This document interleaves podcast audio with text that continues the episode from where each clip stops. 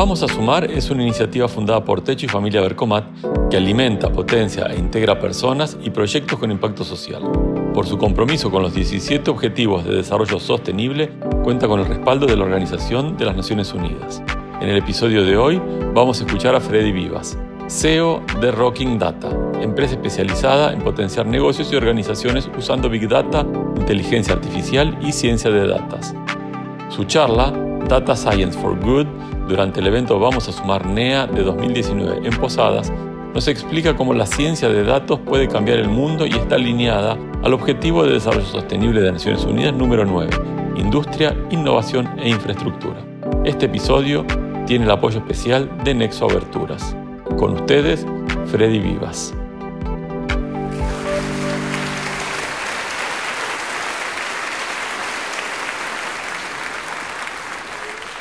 ¿Qué pasaría si usáramos las mismas tecnologías que usan las grandes empresas digitales del mundo justamente para mejorar el mundo?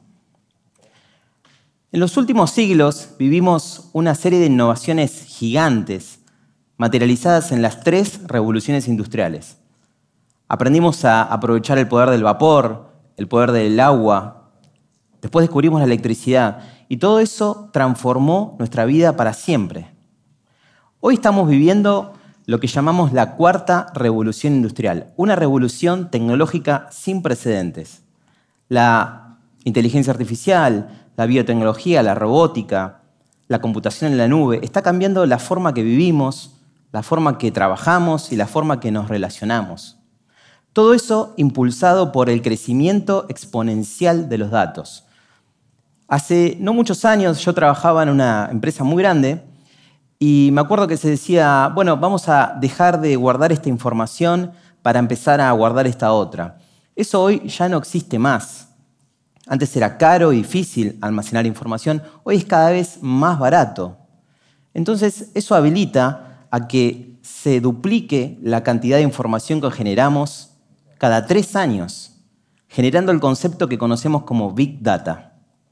Piensen que duplicamos o triplicamos la información cada tres años y que el 90% de la información que existe en la historia de la humanidad se generó solo en los últimos dos años.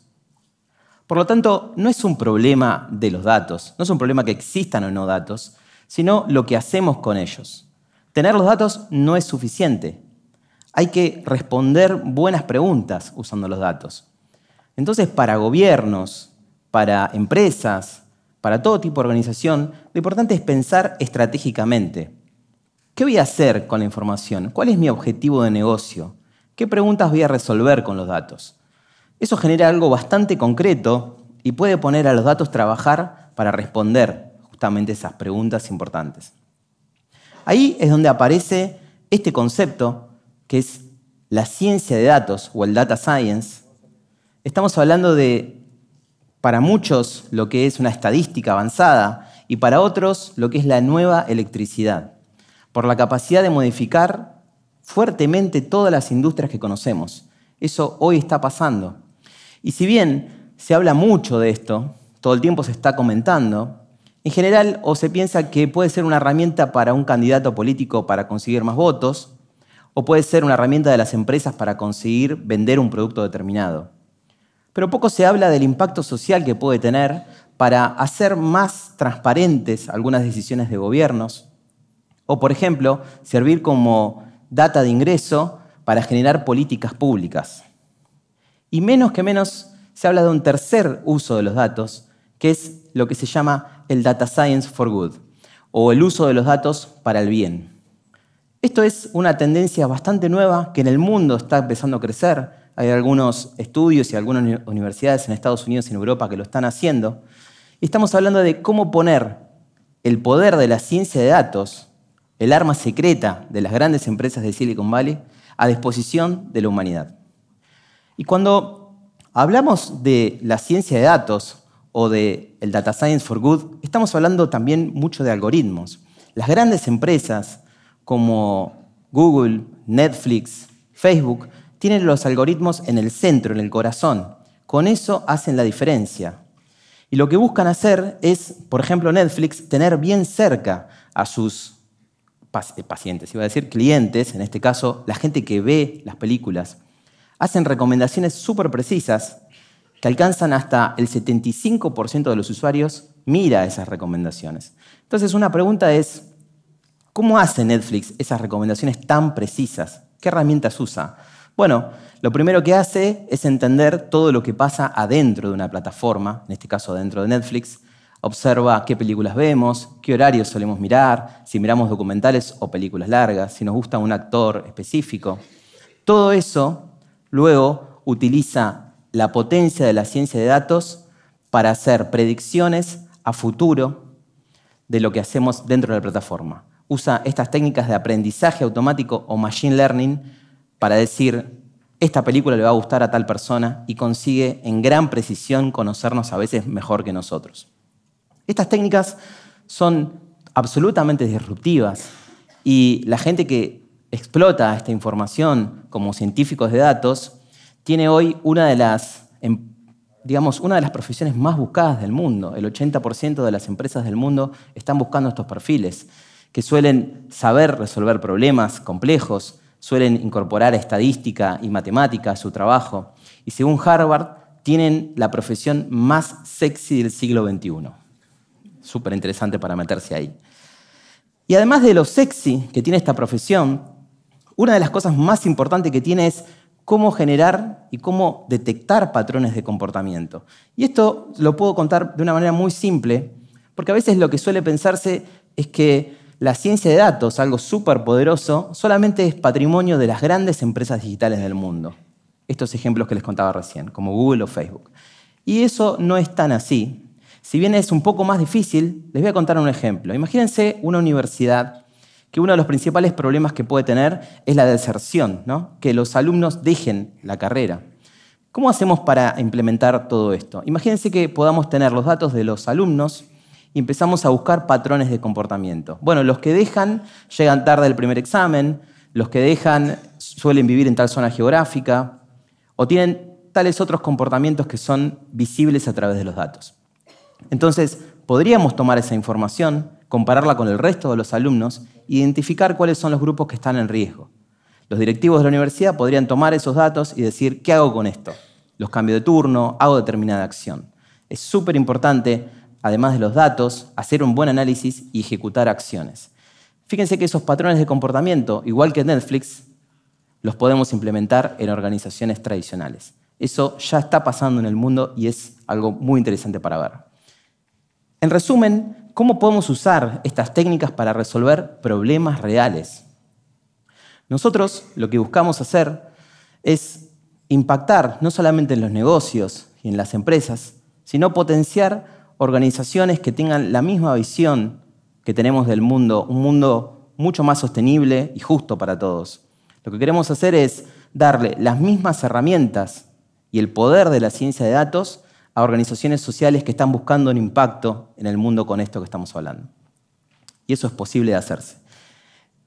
Este año tuve la suerte de conocer a Sofi. Sofi es una persona que trabaja en Patapila, es una asociación civil que trabaja en temas de desnutrición infantil en Salta y Mendoza.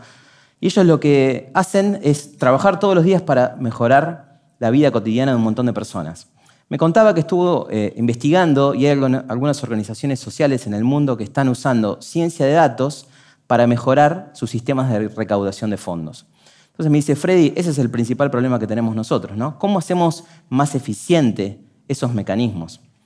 De alguna manera, ese fue el disparador del objetivo de nuestro trabajo en conjunto. Nosotros no sabemos de lo que ellos sí saben, de su trabajo cotidiano, pero sí sabemos de cómo utilizar esos datos, en este caso los datos de los donantes, para entenderlos mejor, como hace Netflix.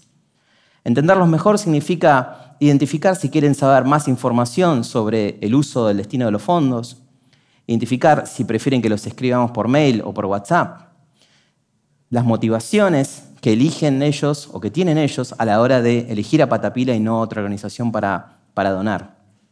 A partir de ese trabajo que hicimos, ellos Patapila buscó la forma más personalizada de dirigir mensajes a esos grupos. Lo que usamos son las mismas técnicas de Machine Learning que nos permiten hacer agrupaciones, identificando los distintos tipos de usuarios que tiene como donantes Patapila, para generar cambio real y una estrategia basada en datos, que les permitió no solo conseguir mejor audiencia para recaudar fondos, sino también mejorar la forma en que se está comunicando con ellos. Por lo tanto, cuando estamos hablando de cómo hacer, cómo agregar valor usando los datos a este tipo de organizaciones, yo pienso en este esquema. Y es lo que implementamos todos los días en las empresas para las que trabajamos.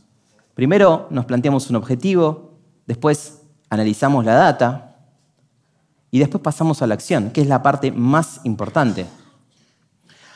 Cuando nosotros arrancamos con nuestra empresa que hacemos esto, lo primero que pensamos es cómo hacemos para dar un hack al uso tradicional de estas tecnologías.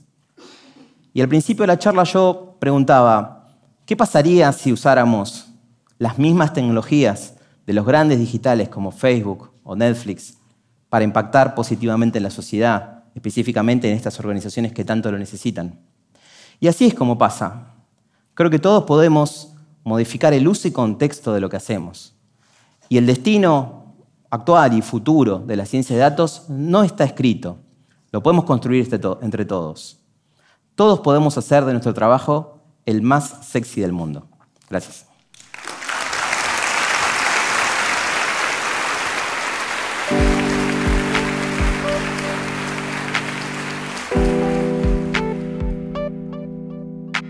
Esperamos que se hayan inspirado con Freddy. Pueden ver el video y compartir su charla desde nuestro canal de YouTube. Vamos a Sumar es una iniciativa sin fines de lucro fundada por Techo y Familia Bercomat, que cuenta con el respaldo de Naciones Unidas. Este episodio tiene el apoyo especial de Nexo Aberturas. Para más información, entra a www.vamosasumar.org.